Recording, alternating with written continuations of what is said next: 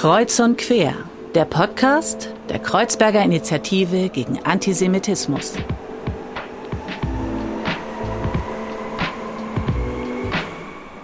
Hallo und herzlich willkommen zu einer neuen Folge von Kreuz und Quer. Schön, dass ihr wieder eingeschaltet habt. Mein Name ist Fadle und ich begleite euch wie immer durch das heutige Gespräch und ich freue mich sehr, denn wir haben einen tollen Gast heute hier im Studio. Ein Gast, der Schauspieler und Musiker ist. Er hat unter anderem mitgespielt im preisgekrönten Film Jack. Er hat mitgespielt in Tatorten, in Polizeirufen, in der sehr bekannten US-Serie Homeland und zudem ist er auch noch Musiker.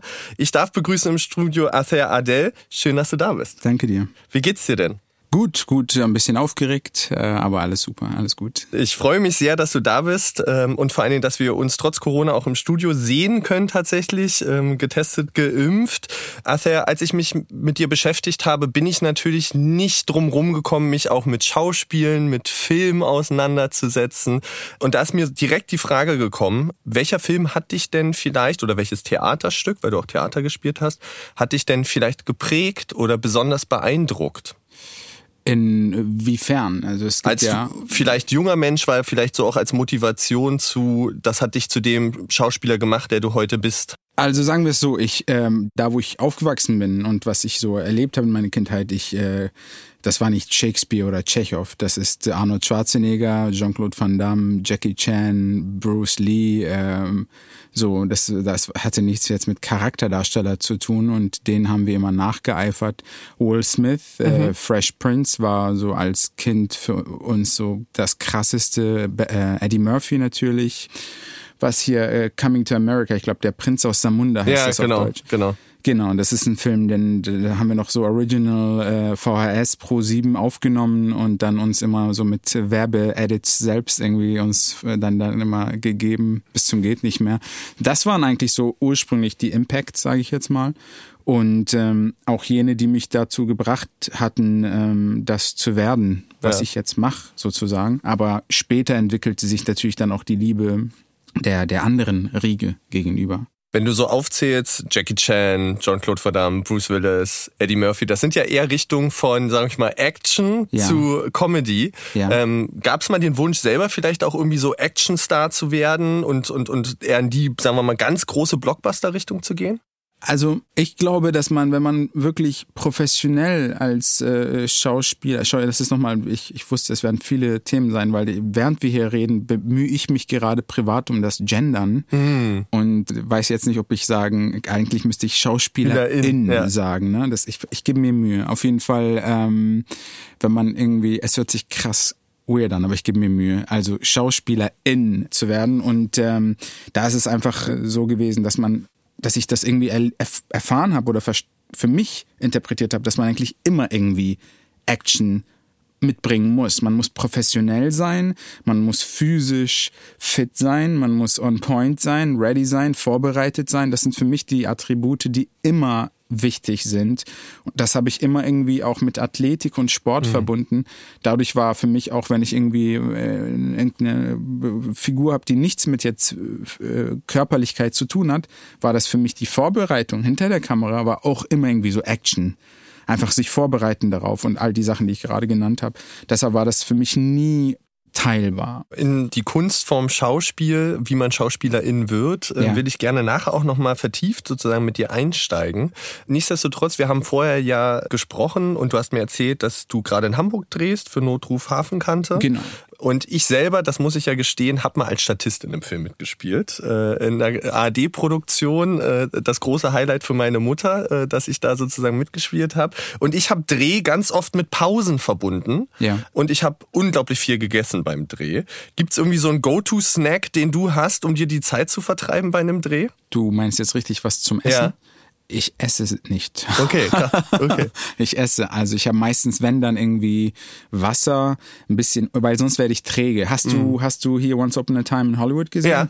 Da gibt's doch die Szene, wo äh, Leonardo DiCaprio mit dieser Kleinen ja. spricht und dann sagt sie, nein, ich esse nicht, weil äh, ich äh, ready sein muss für meine Szene. Und ich habe da so gelacht, als ich das, weil das mache ich seit fast zehn Jahren, dass ich eigentlich kaum esse. Wenn dann irgendwie was ganz leichtes, wie so ein paar Trauben oder irgendwie, irgendwie ein Viertelhand voll äh, äh, Walnüsse oder so. Mhm, mhm. Siehst du, vielleicht ist das der Unterschied, warum ich kein erfolgreicher Schauspieler geworden bin, weil ich das Buffet völlig ratzeputze gegessen habe. Ja. Aber eigentlich wollte ich damit tatsächlich unsere Brücke bauen zu unserem allgemeinen Segment. Ähm, und zwar bringen alle Gäste, die wir haben, immer ein kleines Rezept mit. Ein Essen, mit dem sie etwas verbinden, das ihnen vielleicht wichtig ist. Und ich bin äh, deswegen gespannt, als jemand, der ja sozusagen bei der Arbeit nicht so viel isst, aber vielleicht ja einen anderen Rahmen äh, genießt, was du denn heute mitgebracht hast. Genau, also ich habe mir äh, darüber natürlich äh, Gedanken gemacht und ähm, Auberginen sind für mich, seitdem ich denken kann, so meine Lieblingsspeise. Und im Irak, wo ich ja auch Teil meines Lebens verbracht habe, da ist die Aubergine, also es gibt die sogenannte Marge. Mhm. Marge ist äh, eigentlich nichts anderes als eine Art Tomatensoße. Und dazu gibt's dann irgendwie, wie, wie nennt man die Okraschoten, ja. glaube ich, oder, oder äh, Kartoffeln oder Bohnen oder eben Auberginen. Und wenn man sagt Marget Betenjan, das heißt äh, Soße mit Auberginen, und das ist eigentlich ein ganz, eine ganz simple Mahlzeit, ähm, die ist eigentlich auch eigentlich vegan, weil mhm. also du hast quasi, du soll ich erklären, wie, wie man gerne genau, total. Du du brätst ein bisschen äh, Zwiebeln an, röstest, nee, brätst sie ein bisschen. Dazu parallel in einem Topf hast du irgendwie ein bisschen Wasser mit Tomatenmark, das du ein bisschen mischst. Dann haust du die Zwiebeln da rein. Dazu parallel brätst du Auberginen und die schmeißt du dann auch da rein und das lässt du auf ganz ruhigem Feuer dann irgendwie vor sich hin wärmen. Und ähm, nebenbei machst du eben Reis da gibt es verschiedene Perspektiven äh, oder Ansichtweisen, wie man das macht. Mhm. Mittlerweile, ich benutze auch einen Reiskocher. Mhm persisches Reis ist mhm. zum Beispiel sehr bekannt, da benutzen sie auch ganz oft einen Reiskocher. Also hier muss ich ganz klar sagen, Reiskocher ist nicht ehrenlos. ganz viele behaupten das. Ja, ich Null. kenne das auch, ja, das ja, Argument. Ist nicht der Fall meines Erachtens. Und dazu noch eben so eine Art Bauernsalat, äh, äh Gurken, Zwiebeln und Tomaten. Es ist super simpel und Weißbrot. Das ist schon eher ein bisschen nicht so low carbig, sage mhm. ich mal, aber es äh, regt extrem äh, Appetit an und das ist auf jeden Fall sehr, sehr, sehr kräftig. Meistens damals oder eben in diesen, an diesen Orten im Nahen Osten machst du danach eine Siesta, weil mhm. es auch relativ schwer ist und dann pennst du auch für eine Stunde oder so. Mhm. Ja. Genau. Lustig, dass du auch was mit Aubergine mitbringst, weil nämlich in der letzten Folge hatten wir tatsächlich auch ein Auberginengericht und da haben wir auch drüber gesprochen, was Aubergine eigentlich für ein unterschätztes Gemüse sozusagen ist und manchmal nicht immer den besten, gerade in Deutschland nicht den besten Ruf hat, aber sozusagen in unterschiedlichsten Kulturen ganz oft genutzt wird und total gerne und ähm, es eben so eine Vielfalt an verschiedenen Gerichten mit Auberginen geht und ich bin auch Riesenfan, deswegen ja, äh, äh, rennt das bei mir offene Türen ein und hoffentlich bei euch, liebe ZuhörerInnen auch. Ihr dürft das Rezept gerne nachlesen auf unserer Instagram-Seite. Dort verlinken wir alle unsere Rezepte, die die Gäste mitbringen. Unter den Highlights, dort findet ihr die gesamte Sammlung, wie gesagt, alle Rezepte. Kocht die gerne nach und sendet uns eben gerne Bilder dieser Rezepte. Wir freuen uns und leiten es dann auch an die Gäste weiter. Also, du hattest schon gesagt, du bist aufgewachsen oder ein Teil deines Lebens im Irak. Ähm, du bist mit zehn mit deinen Eltern nach Deutschland gekommen. Genau, genau. Was war denn der Grund, deiner Eltern nach Deutschland zu kommen und wie ist das vielleicht auch mit euch Kindern besprochen worden? Ähm, die zweite Frage ist krass. Das ist auf jeden Fall, also Grund natürlich, weil es nicht anders ging. Mhm sagen wir es so. Ich äh, möchte da gar nicht explizit auf, auf äh, Krieg oder was auch immer. Es ging einfach nicht mehr. Mhm. Es ging nicht anders. Es ist einfach ein Land, das ähm, so behaftet ist äh, mit irgendwelchen unfassbaren Katastrophen und äh, ähm, es ging einfach nicht mehr. Und wir haben da immer wieder irgendwie darüber nachgedacht oder meine Eltern. Und irgendwann gab es einfach den Punkt, wo es dann hieß, das war's, wir müssen hier weg, wir müssen hier raus. Mhm. Und ähm, Perspektiven schaffen, Hoffnung schöpfen. Das ist das, was uns irgendwie dazu bringt, aufzustehen und irgendwie den, den Alltag zu meistern. Und wenn das nicht da ist, äh, dann äh, äh, weiß ich nicht, willst du nicht mehr und musst irgendwie eine, einen neuen Weg finden. Der zweite Weg, wie uns unsere Eltern ähm, das schmackhaft gemacht haben. Also pass auf, meine Großeltern, die sind schon davor in, in Deutschland gewesen. Also ich habe eine, eigentlich eine etwas eine besondere Beziehung zum, zu Deutschland, weil wir sind jetzt nicht irgendwie in die fremde Welt gereist, mhm. sondern wir mhm. hatten Verwandte schon vor meiner Geburt, die in den 70ern schon in, mhm. in Deutschland waren. Dadurch bin ich ja aufgewachsen und ich war schon immer irgendwie äh, äh irgendwie Bayern-Fan, ja, Bayern-Fan. Schwierig. Ja, schwierig. Unser Podcast ist hiermit beendet. Und, und äh, auf jeden Fall, oder auch Deutschland-Fan, als die Weltmeister wurden 1990 und so. Und das war immer so, weil das war auch so unser, unser, äh, wie sagt man das, Schwester- oder Bruderland, weil mhm. da eben unsere Verwandten waren. Und dadurch haben unsere Verwandten, die dort waren, uns auch immer Sachen aus Deutschland per Post geschickt. Und ähm, wir wussten um die, um die Sachen, die, die, die es in Deutschland gibt, die wir nicht hatten. Wir waren mitten im Embargo. Dann haben wir eben viele, viele äh, Flüchtlingsmenschen kennen diese, diese Anekdote. Man hat uns immer so Neckkammern und Otto und äh, Quellekataloge geschickt. Ja. Ne, die kriegt man ja meistens so umsonst oder Ja. per Brief irgendwann mal in den 90ern. Und dann hat meine Tante die uns zum Beispiel geschickt nach äh, in den Irak und um so irgendwie uns den, den Deutschland zu zeigen. Vielleicht Ja. Menschen aus, aus den neueren Bundesländern, aus Ostdeutschland, vielleicht wissen sie auch ein bisschen diese, diese, diesen Westkapitalismus, oh, da gibt's das und jenes. ja, ja, ja. Das war für uns halt total krass. Und dann, wir saßen da und andere hatten irgendwie Lexikas, wo sie irgendwie reingelesen haben. Wir hatten Otto und Quelle und haben dann irgendwie reingeguckt und so, wow, irgendwie ein Topf, uh, oder so, haben uns total äh, da aufgegeilt und äh, wussten dann, wenn wir, oder Schokolade kannten wir zum Beispiel auch nicht, ne? Coca-Cola, ich weiß, ich weiß ganz genau, wann ich Coca-Cola getrunken habe das erste Mal. Und diese Aspekte waren dann für uns immer so der Impuls, dass wir natürlich Feuer und Flamme waren, dass wir jetzt in den Westen wollten, weil es dann das alles gab äh, für uns Kinder, ne? Genau. Und ihr seid dann nach Deutschland. Wo seid ihr denn dann als erstes sozusagen hin?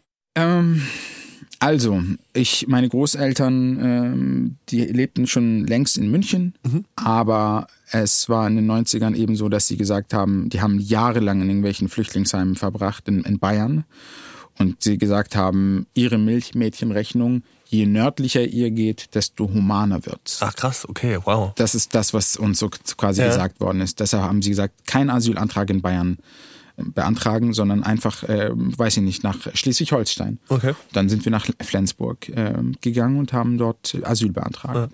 Und wie war dein erster Eindruck? Weil du kanntest ja, so wie du es beschrieben hast, Deutschland von den Erzählungen, vom Neckermann, vom Otto-Katalog. Ja. Und dann steht man da auf einmal. Und äh, was waren so die ersten Eindrücke, an die du dich vielleicht jetzt auch noch erinnerst? Also ich kann dir sagen, zum Beispiel eine Story ist, dass wir eben ähm, in München ankamen, 1995, und dann waren wir bei meiner Tante und für mich sah diese Gegend wie geleckt aus. Es war so, oh wow, das ist irgendwie wie so, wie so irgendwie äh, aus so einem Märchen, so eine, eine Stadt aus Gold oder so, alles sauber und es, es war nichts im Vergleich zu dem, was wir irgendwie kannten. Später stellte sich heraus, dass die Gegend, wo meine Tante wohnt, mit die dreckigste in München ist. Also und die Verhältnisse, wie verschoben die waren, ne? Das ist ein, ein, äh, ein krasses Arbeiterviertel und so und viele wollen eigentlich weg und äh, für uns, die wir eben wiederum aus dem Irak kamen, das war für uns wohl so, boah, hier, wie schaut das denn hier aus? Sehr großartig und das war schon sehr, sehr, sehr beeindruckend damals, genau. Das ist total spannend, weil das immer auch so eine Frage von Relationen ist. Von welchem Standpunkt schaue ich drauf? Ich weiß noch, als Verwandtschaft von mir aus dem Libanon in Deutschland war, hatten die ein ähnliches Gefühl. Wir lebten aber in Ostberlin, noch damals zur Zeit sozusagen DDR und mir wurde das dann von meiner Mutter erzählt. Und ich sage mal, Ostberlin war damals nicht die schönste Stadt, würde ich behaupten. Ähm, Ja. Sehr grau, aber es war ein ähnliches Gefühl von, wow, was geht denn hier eigentlich? Ne? Ja. Im Gegensatz zu, was wir durch Krieg und Leid irgendwie erleben äh, äh, und zerstörte Häuser. Das ist immer total spannend, wie man auch selber sozusagen die eigene Umgebung wahrnimmt und wie andere Menschen die dann auch wahrnehmen. Und ich finde, es regt einen immer total zum Nachdenken an. Du bist dann ja in die Schule gekommen. Ähm, Wie muss ich mir das denn vorstellen? Weil uns ist jetzt alles bekannt rund um Willkommensklassen sozusagen, Eingliederung von Menschen, die vielleicht auch kein Deutsch sprechen, ähm, die Bemühungen, die es dort gibt. Wie sah das 1995 aus? Wie, wie bist du dann gestartet, sagen wir mal, in das in Anführungszeichen System Deutschland? Also ich war erstmal lange in irgendwelchen Asylantenheimen. So richtig in die Schule kam ich äh, 19, also erstmal in die Grundschule 95 und da war das schon so, dass es eben viele gab. Weißt du, mit 10 hast du, glaube ich, das nicht, dass du irgendwie ähm, Menschen positionierst in irgendwie Leute, die eher pro du bist oder eher kontra du. Du denkst dir, weiß ich nicht, jemand hat ein Problem mit mir. Ja, okay, hat ein Problem mit mir. Und mit, also mit zehn hat zum Beispiel, war ich in Hamburg auf einer Grundschule.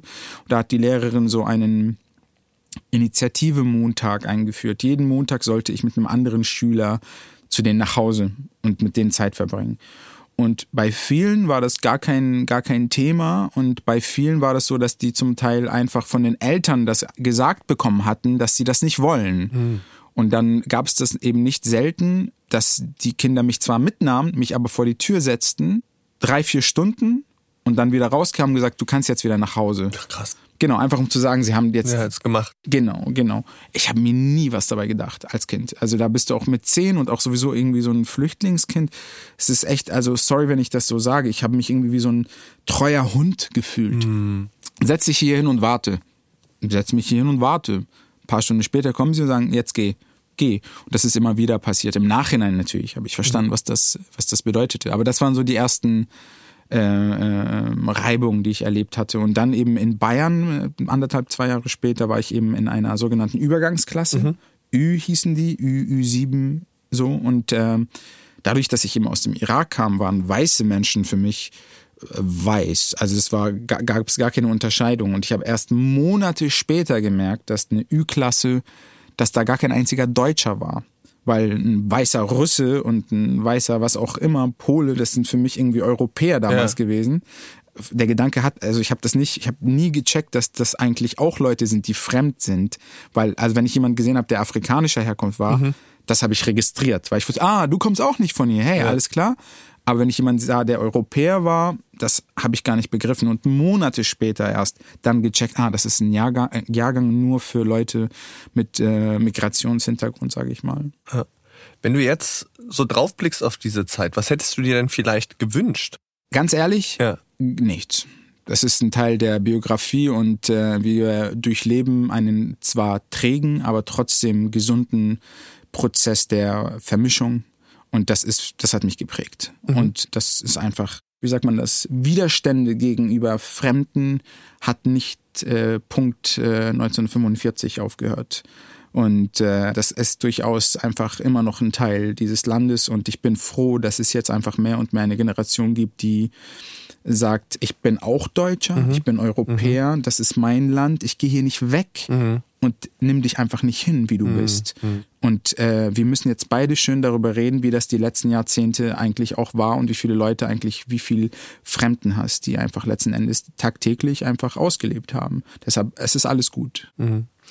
Ich glaube, das ist total wichtig, ne? dass eben diese Stimmen auch gehört werden und sich zunehmend auch den Raum nehmen und nehmen dürfen, um eben diese Diskurse auch einzubringen. Ich finde, du hast was sehr Spannendes mal in einem Interview gesagt. Und zwar hast du mal gesagt, ich habe mir viele Jahre Mühe gegeben, mich gut zu integrieren. Mhm. Die Frage ist, die da so ein bisschen bei mir mitschwingt, ist, Hast du irgendwann aufgehört, dich gut zu integrieren? Weil man könnte es theoretisch so lesen. Und was bedeutet denn eigentlich für dich auch gut zu integrieren, in Anführungszeichen? Ähm, es ist so, dass ich eben viele Jahre in Deutschland war, nachdem ich hierher kam. Und erst, ich glaube, vor fünf Jahren das erste Mal wieder in ein arabisches Land geflogen mhm. bin, weil ich eben gearbeitet habe da, weil ich gedreht habe. Und dieser Prozess der Integration, es war ein, irgendwie ein, ein Versuch anzukommen, ein Versuch, wie, wie, wie bin ich, wie kann ich hier sein, so dass man sagt, der ist gut. Mhm. Wie kann ich hier sein, dass man sagt, reicht, du kannst zu uns kommen.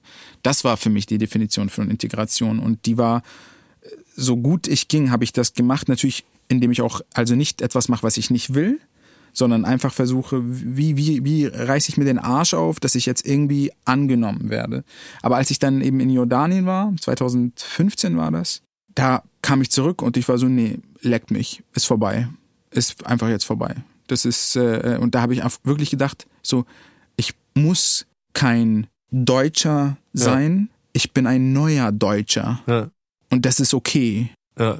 Und da hörte das auf. Was ist denn, was hat denn vielleicht in Jordanien dazu geführt, genau, dass du sozusagen mit so einer neuen Einstellung, mit so einer neuen Sicht dazu kommst? War es nur, dass du sozusagen durch das Ausland, was ja ganz oft passiert, auch mal eine neue Perspektive darauf bekommst? Oder war es irgendwie noch ein weiter gefassterer Denkprozess? Also ich kann dir eine wirklich eine, eine kleine Situation sagen. Ich habe da gedreht, ich habe da einen Film gedreht, stand vom Hotel, sollte abgeholt werden, Hotelwagen. Äh, ähm, kam irgendwann und in der Zeit, wo ich wartete, sah ich so irgendwie komplett äh, regungslos Richtung Hauptstraße und ein Mann auf der anderen Straßenseite, der ging so an mir vorbei. Es war natürlich Jordanien, äh, Sommer, super heiß ähm, und der sah irgendwie, eine, eine, ich glaube, eine Palme oder irgendeinen Baum und einen Schatten. Dieser Mann setzte sich unter der Baum hin, legte, sie, legte sich hin und schlief. Und ich war so, what the fuck? Ja. Der hat sich hingelegt weil er das gerade wollte. Und das war kein obdachloser Mensch oder sonst was. Der war müde. Und der hat es einfach gerade gefühlt, er will sich jetzt er hat's gemacht. Ja. Und ich dachte, dieser Typ wird höchstwahrscheinlich keinen Burnout bekommen in seinem Leben. ja. Weil er einfach das mach, gemacht hat, was er wollte. Ja. Und das war für mich der Punkt, wo ich dachte so, ey, wenn ich zurückkomme, relax, chillen. Nicht diesen, diesen, diese, diese Dynamik, die wir alle haben und, und hast mich auch gesehen, wie ich vorne gekommen bin und was weiß ich was mache. Ne? Ich äh, predige das jetzt, hast mich vorhin gesehen. Genau, ja, ja. Vielleicht nur, damit die Zuhörer das auch wissen. Arthur kam sozusagen rein und hat noch, äh, wir haben uns begrüßt und äh, was getrunken zusammen und dann aber natürlich erstmal noch ganz viele Telefonate, E-Mails geschrieben. Nach WLAN gesucht, gesucht der Arme, so. ja. Genau, genau. Aber auf jeden Fall äh, die Mühe sich da gegeben, als ich zurückkam, mir zu sagen, okay, das geht nicht mehr das geht nicht mehr. Dieses, du musst funktionieren, du musst gut sein, du musst pünktlich sein, du musst dies und jenes sein. Gestern zum Beispiel äh, äh stand ich irgendwie an so einem in einer Imbissbude am Hamburger Bahnhof und ähm, ich habe die Schlange übersehen und ich finde, wir Deutschen sind sehr gut in Schlange bilden. Total. Auch so automatisch, wie so ein Zaubertrick. Ja, ja, ja, ne? Alle und gruppieren sich immer schön automatisch, rein. Ne? Und ich habe so die Schlange nicht gesehen. Es war keine große und habe mich so hingestellt, habe dann gesehen, dass das die Schlange ist. Dann habe ich die Frau, es war eine Familie, gefragt, oh, sorry, ist das, ist das die Schlange? Und die Frau war, ja. Und ich so, so, oh, okay. Ne? Also die war richtig auf jeden Fall in so äh, Schutzreflexen, weil ich gerade diese Schlange irgendwie attackiert habe. Und genau solche Momente sind es gewesen, sind es immer noch, wo ich denke, ich versuche relaxed zu sein. Hm.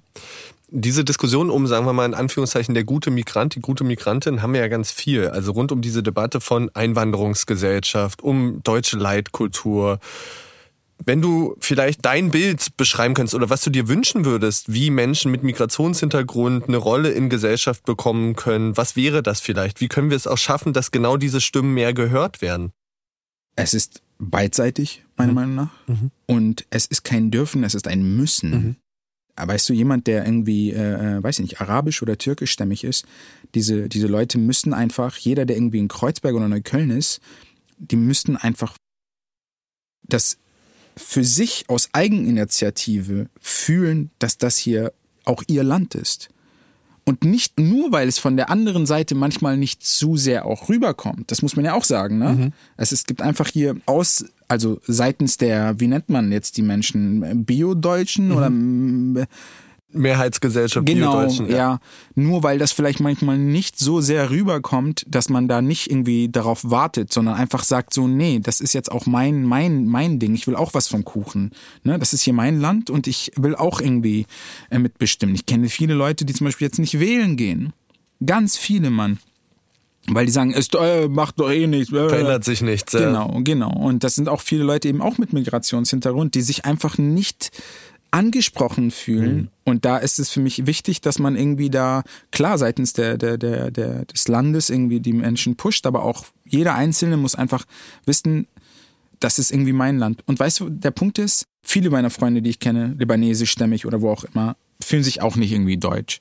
Aber die reisen dann nach äh, Ägypten oder Libanon, die halten es keine Woche da aus, kommen zurück, und haben genug äh, Home Flavor oder was auch immer abbekommen und sind dann wieder froh, wenn der Bus einigermaßen pünktlich, dass er überhaupt da ist, dass es einen Bus gibt, der sie irgendwie abholt oder was auch immer.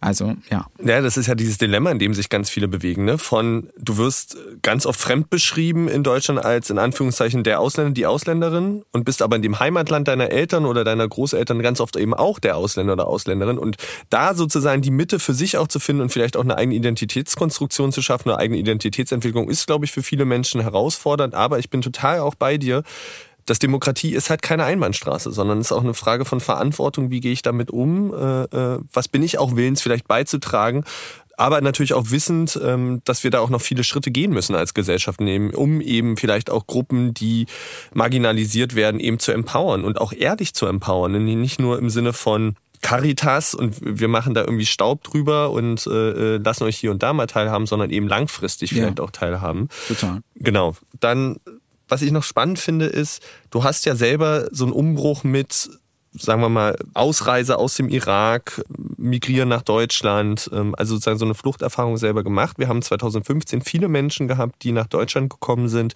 die vor Krieg und Vertreibung ähm, geflohen sind, wirklich in dramatischen Umständen. Ja. Wie hast du das vielleicht erlebt? Wie hat sich da auch Gesellschaft äh, für dich präsentiert, ähm, als jemand, der das ja auch selber erlebt hat? Gab es da Unterschiede zu deinem Ankommen gefühlt oder war, hast du es eh nicht erlebt? Ich äh, kann ehrlich sagen, ich möchte mich nicht ansatzweise mit den mhm. Leuten von 2015 vergleichen. Mhm. Also was da, was da für Sachen, äh, wir haben, wir haben ja auch, wir haben einen super, den Deluxe-Weg gehabt in den 90ern und äh, hat auch ein paar Wochen und Monate gedauert quer durch Europa, aber das war nicht das, wie viele Menschen das irgendwie erlebt haben. Und ähm, es war für mich ähm, schon eine Bereicherung, muss ich sagen. Vor allem so Neukölln, wo ich einfach seit Jahren lebe. Das äh, äh, muss man auch sagen, Flüchtlinge und so sind jetzt auch nicht unbedingt äh, von Vorteil, was Immobilien angeht. Und das war für mich super, weil ich dachte, ja, yeah, die Gegend wird auf jeden Fall, das ist, äh, wie hat man, Gen Gentrifizierungs-Antipille irgendwie. Ja.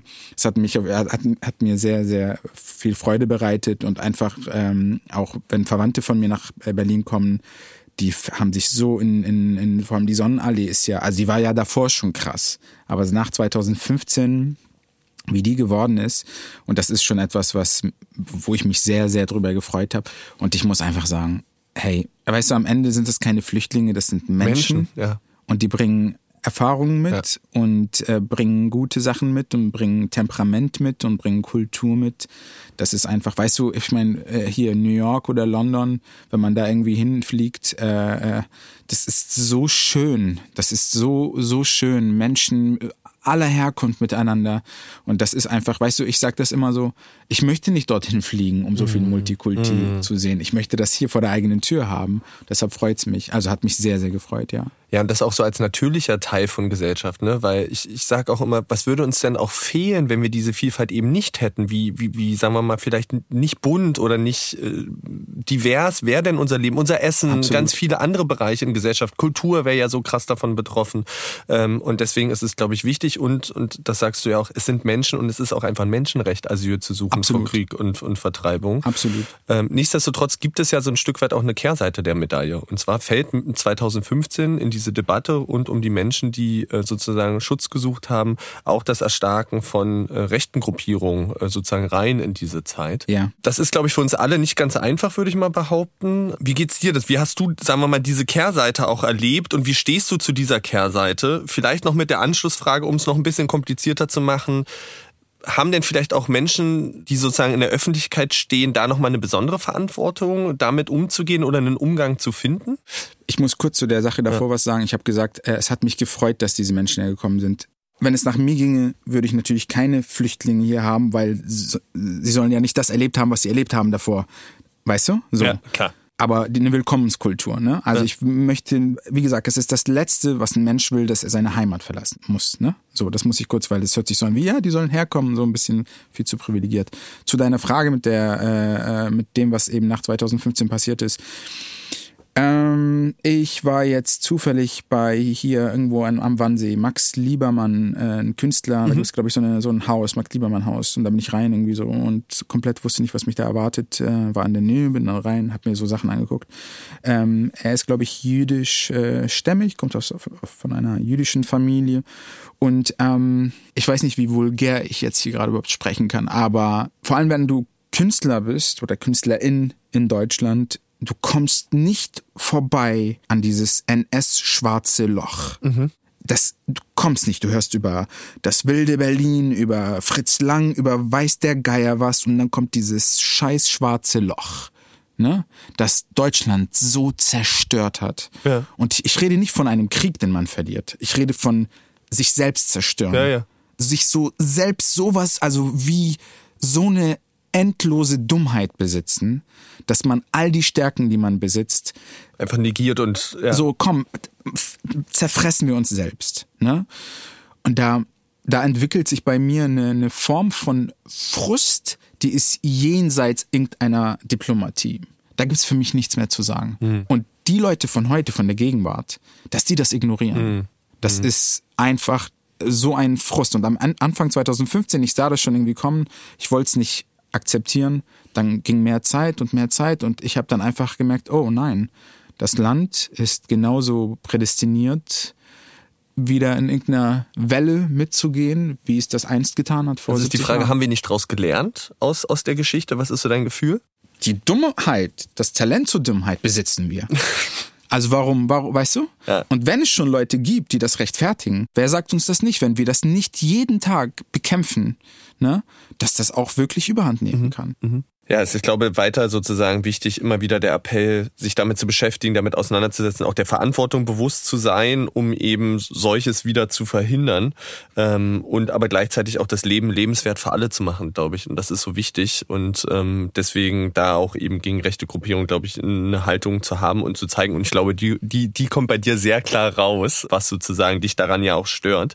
Ich möchte aber gerne nochmal zurück mit dir ähm, ein Stück weit zur Schauspielerei und da nochmal ein bisschen tiefer einsteigen, weil wir Ja. da ganz am Anfang waren. Ja. Wo waren denn für dich so die ersten Berührungspunkte mit selber Schauspielern zu dürfen? Also selber in Rollen schlüpfen zu dürfen? War das in der Schule? Gab es das schon sozusagen vorm Spiegel zu Hause? Oder wo Ja. hast du gemerkt, dass du da so eine Affinität für hast? Ja, also ich kann mich, äh, weiß ich nicht, gar nicht mehr dran erinnern, wann ich das erste Mal einfach Schulkameraden, KameradInnen, sorry, ähm, versucht habe, nicht nachzumachen, sondern sie zu sein.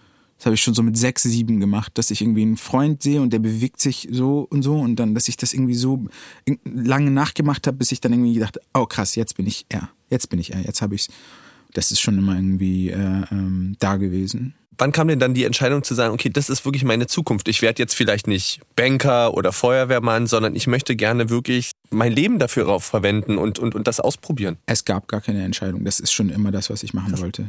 Das ist nie, ist nie was anderes gewesen. Durch das Schulsystem in Deutschland, leider Gottes, das ja auch vor allem in solchen Bundesländern wie Bayern irgendwie aufgespalten ist. Ich bin ja auf der Hauptschule wirklich gewesen. Ich habe nicht studiert, gar nichts. Und da wird man äh, einem, also vor allem Leuten eben mit Migrationshintergrund, die ja tendenziell eher auf so Hauptschulen sind, denen wird bei, also mir hat man gesagt, so, äh, ohne jetzt despektierlich diesen Berufen gegenüber zu sein, aber ich, ich wollte diese Berufe nicht machen, weil ich eben Schauspieler sein wollte. Kfz-Mechaniker sein, äh, Bankkaufmann sein, boah, das war viel zu krass. Das kannst du eh nicht, das ist schon höchstes Level. Automobilkauffrau, Kaufmann, all diese Ebenen, ne? Das kriegt man beigebracht auf, auf, auf so einer Hauptschule.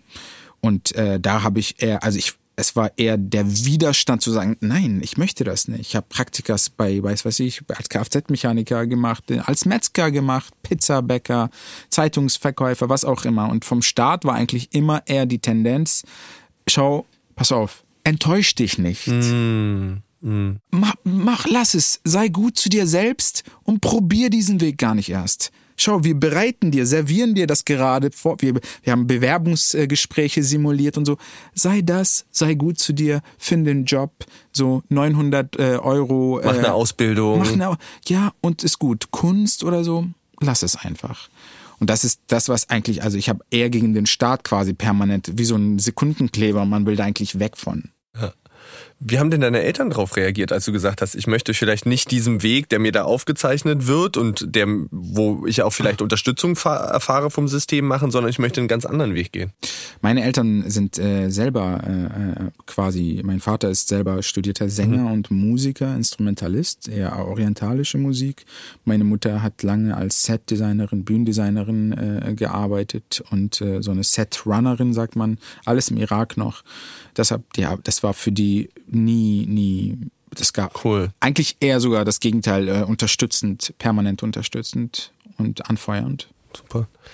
Du bist dann später in Berlin auf die Schauspielschule gegangen, auf die Ernst Busch Schauspielschule, als jemand, der, wie gesagt, nur als Komparse mal in einem Film mitgespielt hat. Wie muss ich mir das vorstellen? Also, was bedeutet das, an so einer Schauspielschule zu sein? Also, was lernt man dort? Was hast du denn vielleicht wirklich mitgenommen, wovon du jetzt noch zerrst?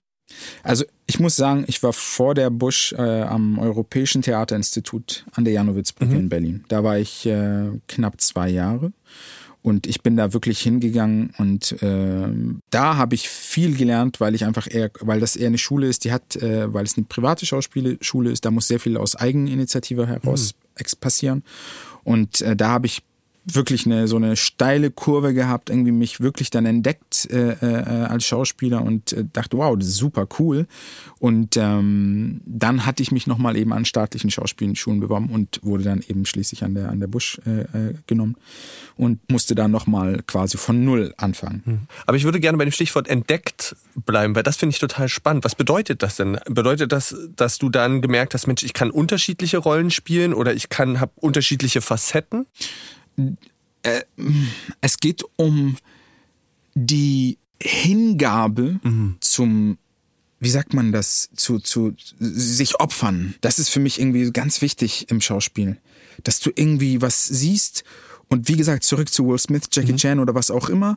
Wir haben, als wir diese Filme gesehen haben, wir haben die danach immer sofort nachgespielt ne, sofort irgendwie mit äh, Staubsauger Total, äh, ja. äh, Dinger, wie nennt man das, in so ein Staubsauger äh, Rohr, ja. irgendwie Laserschwerter irgendwie von äh, hey, waren wir bei Jackie Chan Laserschwert, war bei irgendwelchen Star Wars Filmen und äh, da immer nachgespielt. Das hat uns auf jeden Fall gecatcht. Und das ist immer dann die Sache, dass wenn man irgendwie ein Drehbuch liest oder ein Theaterstück sich anguckt oder so, einfach sofort irgendwie anfängt hibbelig zu werden und sich denkt, oh, genau, das ist das, was ich will und so. Und dann sich so irgendwie reinversetzt in eine Rolle oder oder ein, ein Szenario. Und das ist eigentlich äh, äh, das gewesen, wo ich das, was ich einfach von Anfang an merkte, so, ja, das ist es, das ist genau das. Und einfach reinspringen, immer wieder ins Kalte und sich auch zum Affen machen. Das ist so wichtig im Schauspiel, dass du dich wirklich lächerlich machst, weil dadurch kreierst du ja Dinge, die du ja sonst nicht machst, wenn du dich nicht lächerlich mhm. machst, wenn du nicht riskierst. Mhm.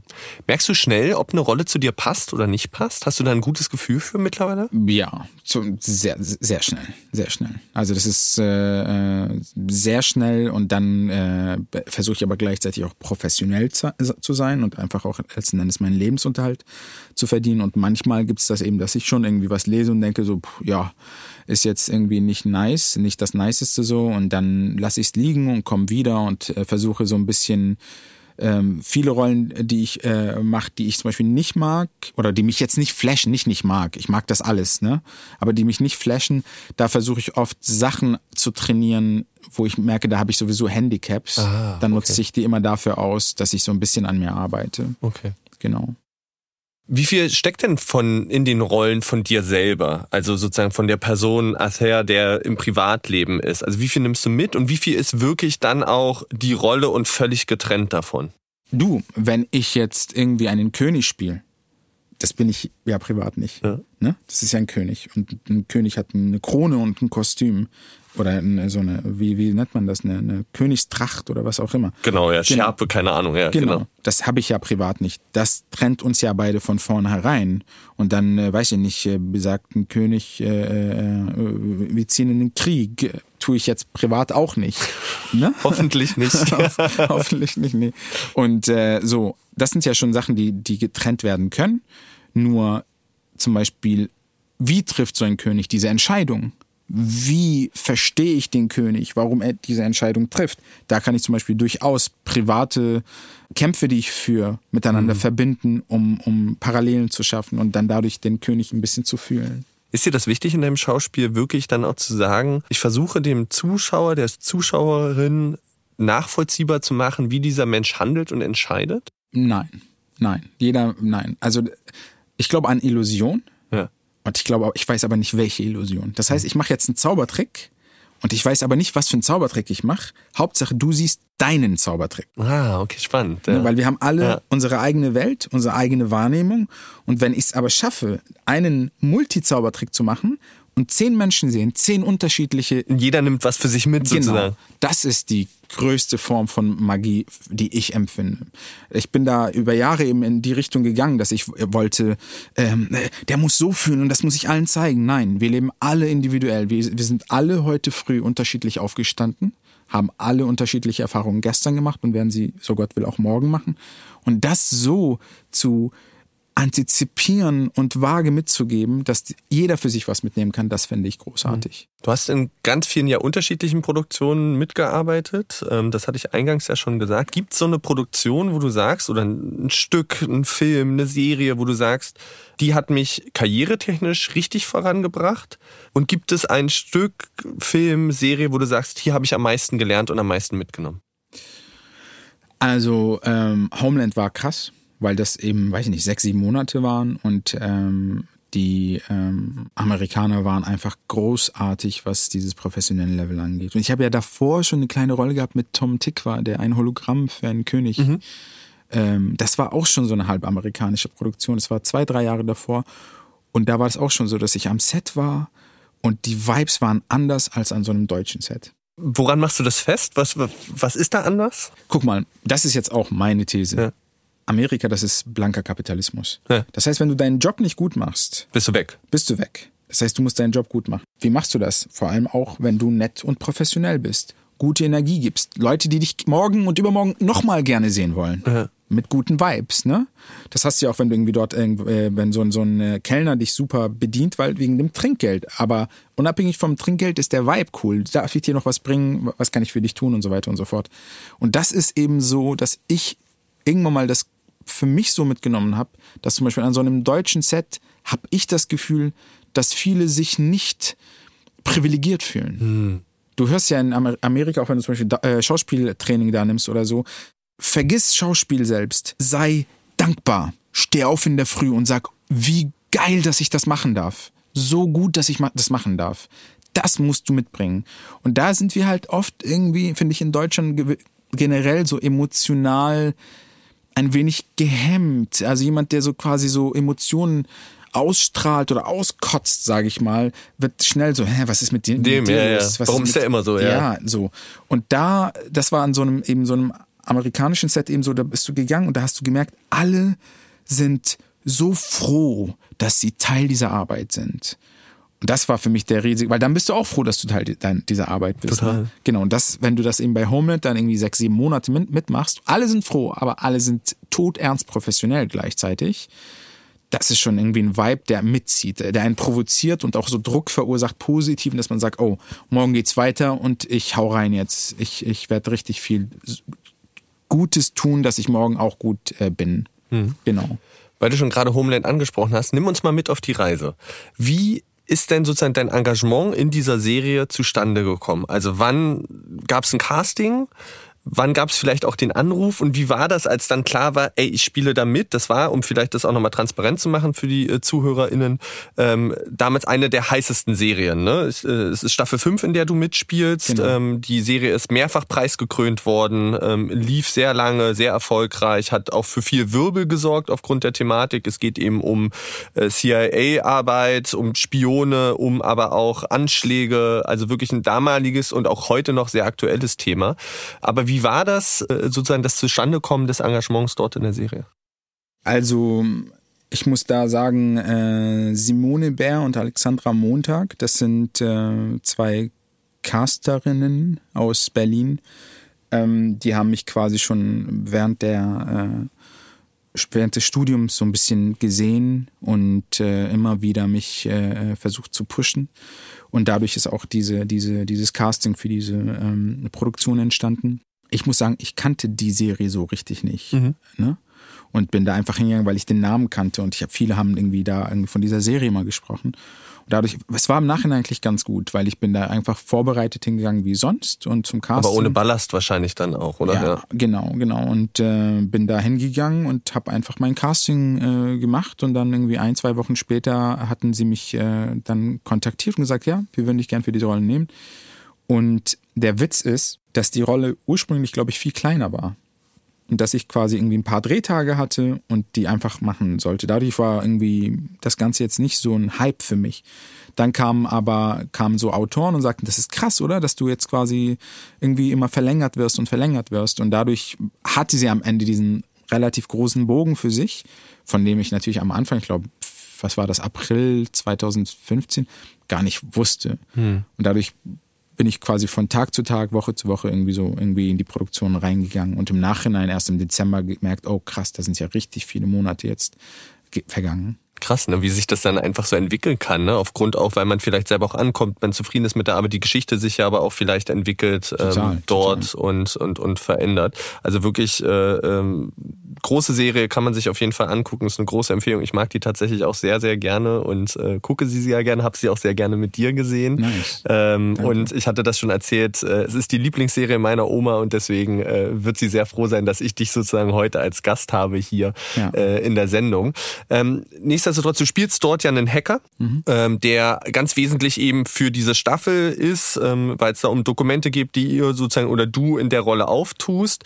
Du hast aber in deinem Leben schon auch ganz andere Rollen gespielt, also von Verbrechern über, also wirklich ein breites Spektrum.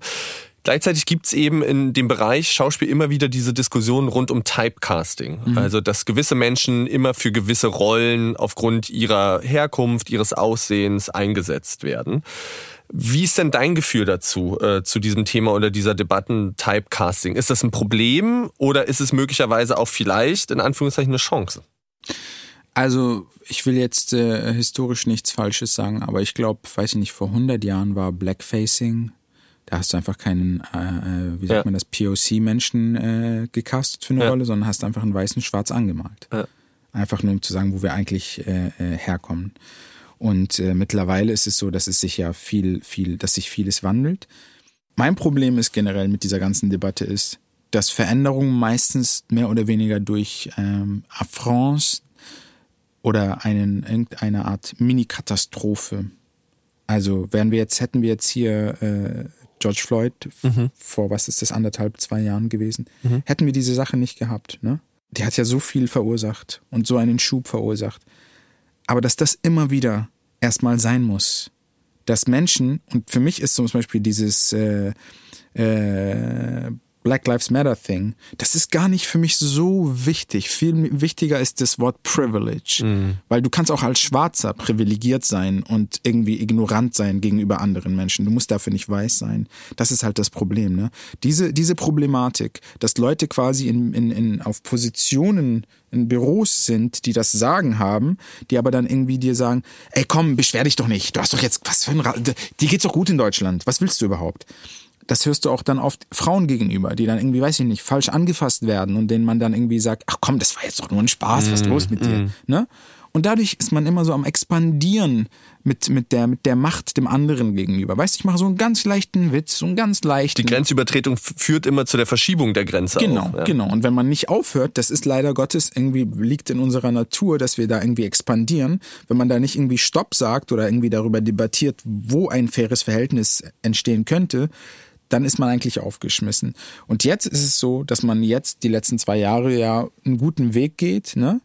Aber es ist halt so, dass ich hoffe, dass es bald auch Menschen geben wird, die so sind, dass sie nicht irgendwie durch Zwang, es gibt jetzt so ein Typecasting ja in die andere Richtung, wir müssen divers und Multikulti besetzen. Warum müssen wir das? Ja, weil es gerade auch so ein Trend ist. Ne? Mm. Ich hoffe, dass es Menschen geben wird, die auch zum Beispiel jenseits von dem auf die Idee kommen, dass man das auch anders machen könnte. Weißt du, dass du hast irgendwie einen Haupthelden in irgendeinem Film. Dann liest du diesen Film und du fragst dich, was rechtfertigt, dass das zum Beispiel ein Kerl ist? Warum kann das jetzt nicht eine Frau sein? Es gibt nichts, was dagegen spricht. Und das siehst du aber ganz oft auch mit Menschen mit, äh, äh mit also sie ist irgendeine Figur und die, der Typ heißt, weiß ich nicht, äh, Jonathan kommt aus Zürich und du denkst dir, okay, kann Jonathan heißen, kann aus Zürich kommen, aber warum ist er nicht, weiß ich nicht, äh, halb Eritreer? Hm. Hm. Könnte doch sein. Und da steigen zum Beispiel viele in, äh, von, von denen, die irgendwie das Sagen haben, aus, weil das für sie vielleicht auch in ihrer Welt nicht passt. Und da habe ich aber vollstes Verständnis dafür. Wenn du irgendwie in einem Umfeld aufgewachsen bist, das dir nie was anderes suggeriert hat, du bist nur mit deinen Leuten aufgewachsen und plötzlich kommt jemand und sagt, hey, ich will auch äh, in deiner Welt jetzt existieren, dass das anfangs vielleicht schwer für dich ist, das verstehe ich total. Aber wenn man dann privilegiert sagt, nee, ist nicht so, hm. dann haben wir ein Problem, weil das ist dann wirklich Rassismus. Mhm. Mhm. Ja. Wie wird das denn in, sagen wir mal, SchauspielerInnenkreisen gesehen, dass gerade, ist jedenfalls mein Gefühl, äh, äh, subjektiv, große Firmen eben genau versuchen, diesen Diversity-Ansatz zu fahren. Also beispielsweise Marvel als eine der erfolgreichsten Filmeschmieden macht gerade Filme, in denen sie bewusst Frauenrollen starke besetzen, ähm, in dem jetzt, ich glaube, der nächste Blockbuster Eternals wird primär mit einem sehr diversen äh, Cast ähm, gespielt. Wie wird das gesehen? Ist es dann wirklich deines Gefühls nach eine ehrliche Auseinandersetzung mit dem Thema oder ist es am Ende auch eben genau das zu bedienen, äh, äh, diese, sagen wir mal, Zeitgeist? Ich hatte tatsächlich äh, heute früh ein Casting für eine, eine kommende US-Serie, ja. wo es genau auch um dieses äh, Thema geht. Und ähm, da habe ich das auch gelesen, mich ein bisschen beschäftigt und gemerkt, dass es auch in diese Richtung geht. Wie sagt man das? Einen geschenkten Gaul schaut man nicht ins Maul. Ja. Weißt du, da bin ich. Ich so, ist okay, gibt her. Ja. ist ja vielleicht auch eine gesunde Einstellung. Äh, ja, ja, ist, ist, ist okay, weil wenn, wenn dann früher oder später irgendwie ein Finanzier oder ein Broadcaster, Redakteur oder was auch immer, auch dann irgendwie äh, jemand mit Migrationshintergrund, quasi wenn, wenn Teil unserer, äh, unsere, unseres Werdegangs eben durch Zwang passieren muss, dann ist das halt so. Mhm. Was soll man machen? Auch wenn ich das gerade vorhin einfach grundsätzlich kritisiert habe, weil es einfach schade ist. Ähm, aber es ist auf jeden Fall ein Teil des, des, ähm, des, des Prozesses. Aber ich würde mir wünschen, dass es dann irgendwann mal in Zukunft vielleicht nicht irgendwelche Preisverleihungen gibt oder so, wo man irgendwie jetzt weiß, okay, äh, ein Trend ist jetzt, also weißt du, wir haben ja zum Beispiel zum Glück viele Menschen, ähm, die äh, äh, afrikanischer Herkunft zum Beispiel sind. Ist gut. Was man aber auch zum Beispiel gleichzeitig beim Namen nennen muss, es gibt ganz viele asiatischstämmige Schauspieler mm, in Deutschland. Mm. Kann, also wirklich wenige, ne? Und es ist jetzt nicht so, dass es die nicht gibt. Die gibt es, ne? Aber dass da jetzt jemand wirklich bewusst und nicht darauf wartet, bis ein Trend einen dazu zwingt, dass man sagt, hey, weißt du was? Ich verbringe jetzt Zeit und suche mal nach so Schauspielern ja. irgendwie, äh, äh, die asiatischstämmig sind, die man vielleicht besetzt, ne? Das würde, würde ich mir wünschen, dass man da wirklich aktiv was dagegen macht. Hm.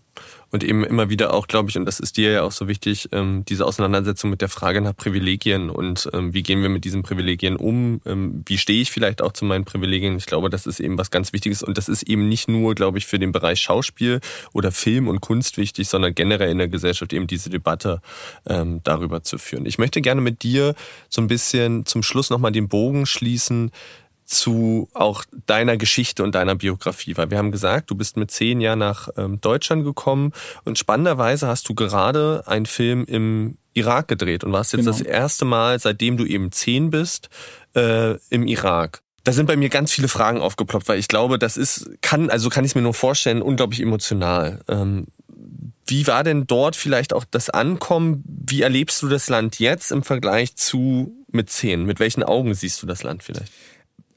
Was ganz faszinierendes ist da passiert. Ich kam an und in keinen zehn Sekunden verschwamm die Gegenwart mit der Vergangenheit. Ah, okay. Und ich wusste nicht mehr, ist das eine Straße, die ich von vor 26 Jahren kannte oder habe ich das gesehen? Ja. Das war sofort wieder äh, komplett d'accord. Ja. Also wirklich, ich habe mich sofort wieder zu Hause gefühlt. Das wäre meine Frage gewesen. Ist es sozusagen trotzdem immer noch ein Gefühl, trotz der langen Zeit, ein Gefühl von Heimat? Ähm, ja, und jetzt ein Burner-Übergang. Ja.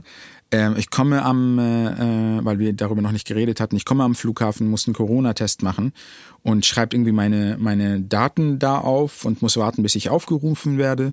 Und plötzlich sagt jemand, Ethir Adel. Ah, okay.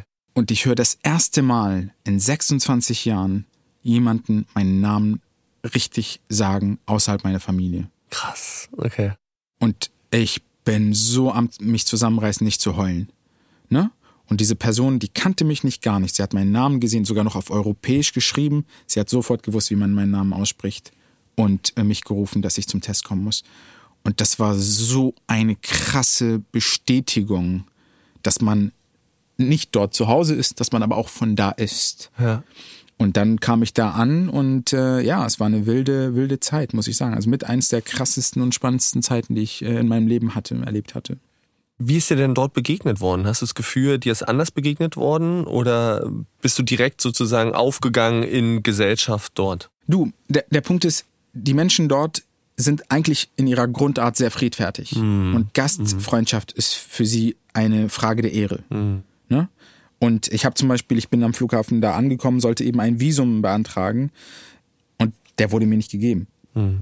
Weil sie gelesen haben, dass ich im Irak geboren bin. Und okay. das, dort ist auch Bürokratie anders. Da kann, macht jeder, was er will. Und da hat der Typ gesagt, nein, du brauchst kein Visum. Ich so, doch, Bruder, gib mir ein Visum. Er so, willkommen in deiner Heimat. Ich so, gib mir ein Visum, Mann. Ich ja, ja, ja. in einer Woche irgendwo an einem Checkpoint Stress. Er so, ey, nein, komm, komm. Ich habe kein Visum bekommen. Eine Woche später bin ich an einem Checkpoint.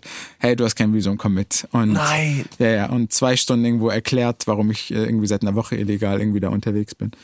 Und ähm, genau, aber es ist auf jeden Fall so, die, die Art, die sie haben, ist so friedfertig und so, so, sind einfach so, also was für eine Gastfreundschaft, was für eine Liebe äh, die Leute dort äh, äh, mir gegeben haben. Das kann ich echt schwer begreifen. Also fremd null, er war ich dann plötzlich so der Deutscheste, der dann irgendwie super pünktlich da war, alles perfekt gelernt und vorbereitet und so.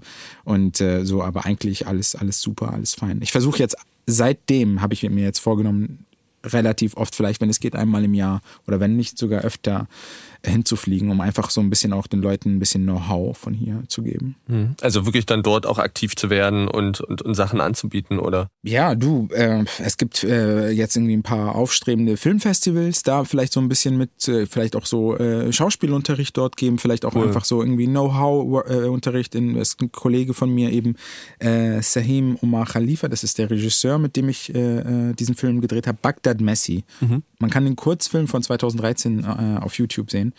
Der ist auch ja irakischstämmig, lebt aber in äh, Belgien und der gibt auch zum Beispiel da jetzt irgendwie auf dem Duhok Filmfestival, ist ein relativ renommiertes Filmfestival dort, gibt ja so einen Regie-Workshop und bringt den Leuten was bei. Das fände ich äh, äh, zum Beispiel super, dass man da, wenn man kann, dorthin geht und den Leuten einfach was, was beibringt. Genau. Mhm. Toll abgesehen von dann deinem Engagement sozusagen im Irak und äh, sozusagen um dort Know-how weiterzugeben, wie geht's denn weiter bei dir? Was steht in diesem Jahr noch alles für dich an? Du, ähm, wir nähern uns jetzt schon so ein bisschen äh, dem Jahresende. Ich habe äh, einfach ganz viele Castings, die ich einfach machen muss, so Auditions, mich selbst filmen und äh, äh, abschicken. Ja. Und gleichzeitig ähm, drehe ich die Notruf Hafenkante. Ja. Die läuft jeden Donnerstag äh, hier. Ich hoffe, deine Oma steht auch total auf die Notruf. Auf jeden Fall, auf jeden Fall. Jetzt ja, wenn Jetzt sie dich ja. sieht, dann auf jeden Fall.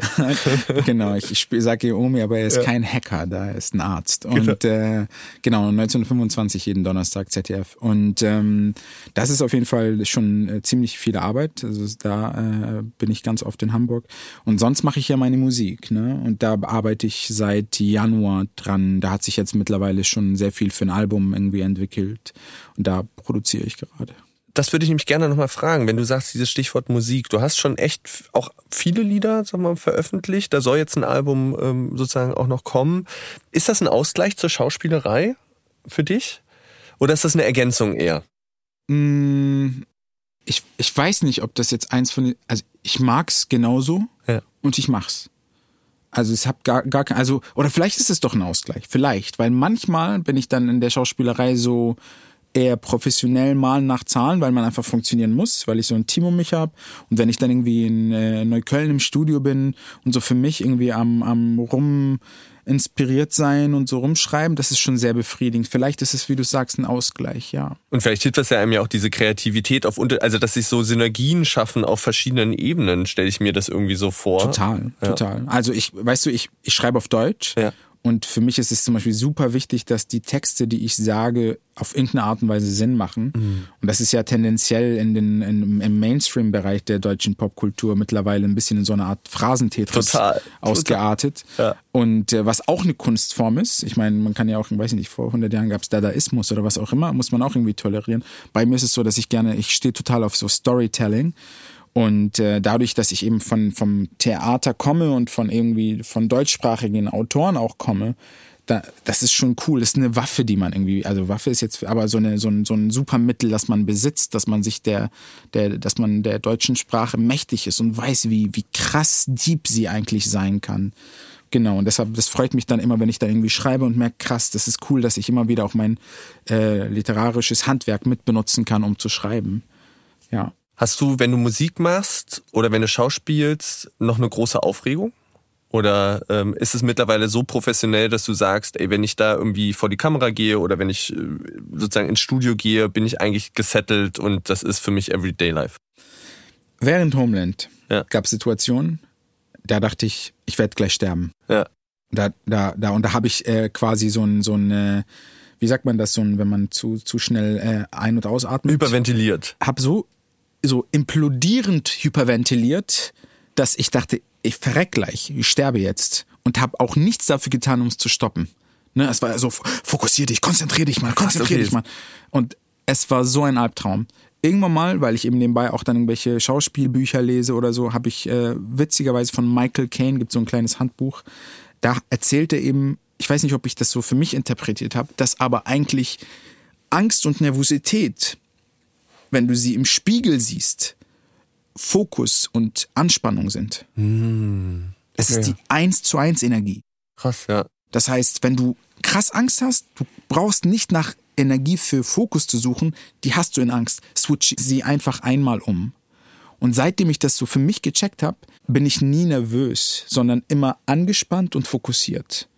Ne? Und dann immer so straight to the point, habe meine Sachen am Start und selten, selten, selten äh, nervös. Es gibt manchmal dann Produktionen oder so, gab es jetzt zum Beispiel vor einem Jahr mal in einer kleinen Situation, da war einfach das ganze Team überfordert, der Regisseur war irgendwie nicht gut drauf und so. Und plötzlich musste ja auch als Schauspieler ein bisschen bei der Hand genommen werden. Mhm.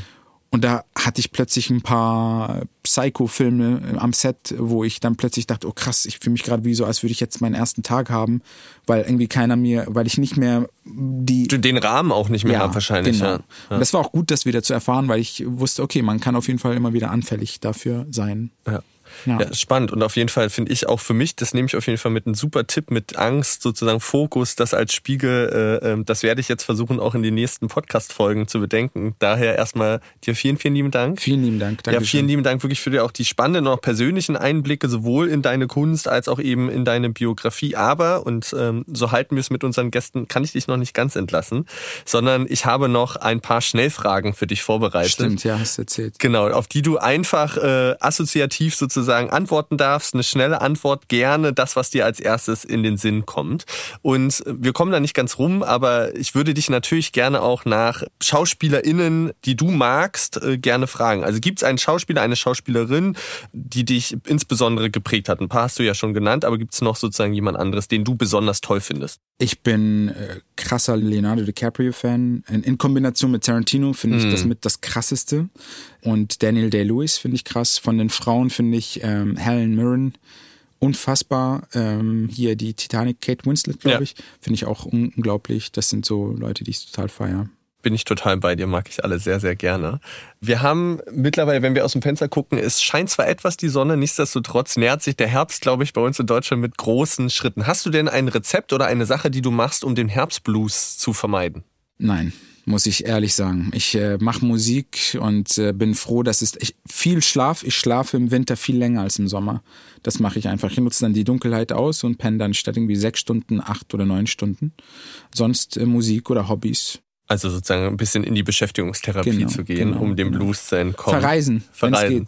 Gibt es denn einen Ort, an den du, wenn jetzt sagen wir mal mit Corona wieder alles möglich ist, gerne reisen würdest? Ein Ziel, das du hast? Also um diese Jahreszeit, äh, ich habe da vor vier Jahren um diese Jahreszeit in Südafrika in Kapstadt gedreht und das ist das krasseste gewesen. Es ist, äh, viele wandern da immer hin dann für vier Monate oder so, machen ihren Home, weil es die gleiche Uhrzeit ist und äh, Kapstadt, Südafrika, ist aber leider immer auch ein bisschen behaftet mit der äh, Story dort und wenn man dann so als Deutscher oder irgendwie, weißt du, also es ist, man muss da immer sehr, sehr aware sein, dass man da auch was gibt und nicht nur dorthin geht und so als Tourist sich äh, benimmt. Aber wenn die, äh, ist jetzt auch vor zwei Tagen passiert, wenn ich kann, werde ich so schnell es geht wieder in die Staaten fliegen. Mhm. USA. Ja. Das ist eine gute Überleitung. Lieber drehen in den USA oder lieber drehen in Deutschland? Lieber in Deutschland so drehen wie in den USA. Ah, sehr gut. Sehr diplomatische Album. Und als Musiker, gibt es ein Album, das dich insbesondere prägt oder das du besonders gut findest? Ich habe jetzt, äh, ich bin komplett auf Donda von Kanye West. Okay, da muss ich nachfragen. Es gibt ja diesen Beef, äh, Drake oder Kanye West. Ja. Äh, äh, dann doch eher bei dir Donda als Album. Ich habe beide gehört ja. und Drake ist halt krass Mainstream, auch Respekt bis zum geht nicht mehr dafür, aber das Donda-Album ist kein Album mehr. Das ja. ist wie so eine Gemäldeausstellung oder so. Das ist komplett jenseits von allem und trotzdem hat es ein paar krasse Tunes so. Total, man braucht nur etwas Sitzfleisch, weil ich glaube, das Album geht eine Stunde 45 ungefähr. Ja, ja. Äh, es ist sehr experimentell, aber es sind coole Sachen dabei. Ja. Ach ja, dann vielen, vielen lieben Dank Vielen, vielen lieben Dank wirklich für diesen tollen Einblick, für äh, die vielen wirklich spannenden Geschichten, spannenden äh, Begebenheiten, Erfahrungen, die du gemacht hast. Ähm, danke fürs Dasein. Vielen Dank. Wir werden in unsere Beschreibung, da dürft ihr gerne nachgucken, natürlich die Filme, ähm, die Musik von FR sozusagen ähm, posten, dass ihr das einfach nachschauen könnt. Euch vielen lieben Dank fürs Zuhören und wir hören uns wieder in zwei Wochen. Ich freue mich drauf, wenn ihr wieder einschaltet. Ciao.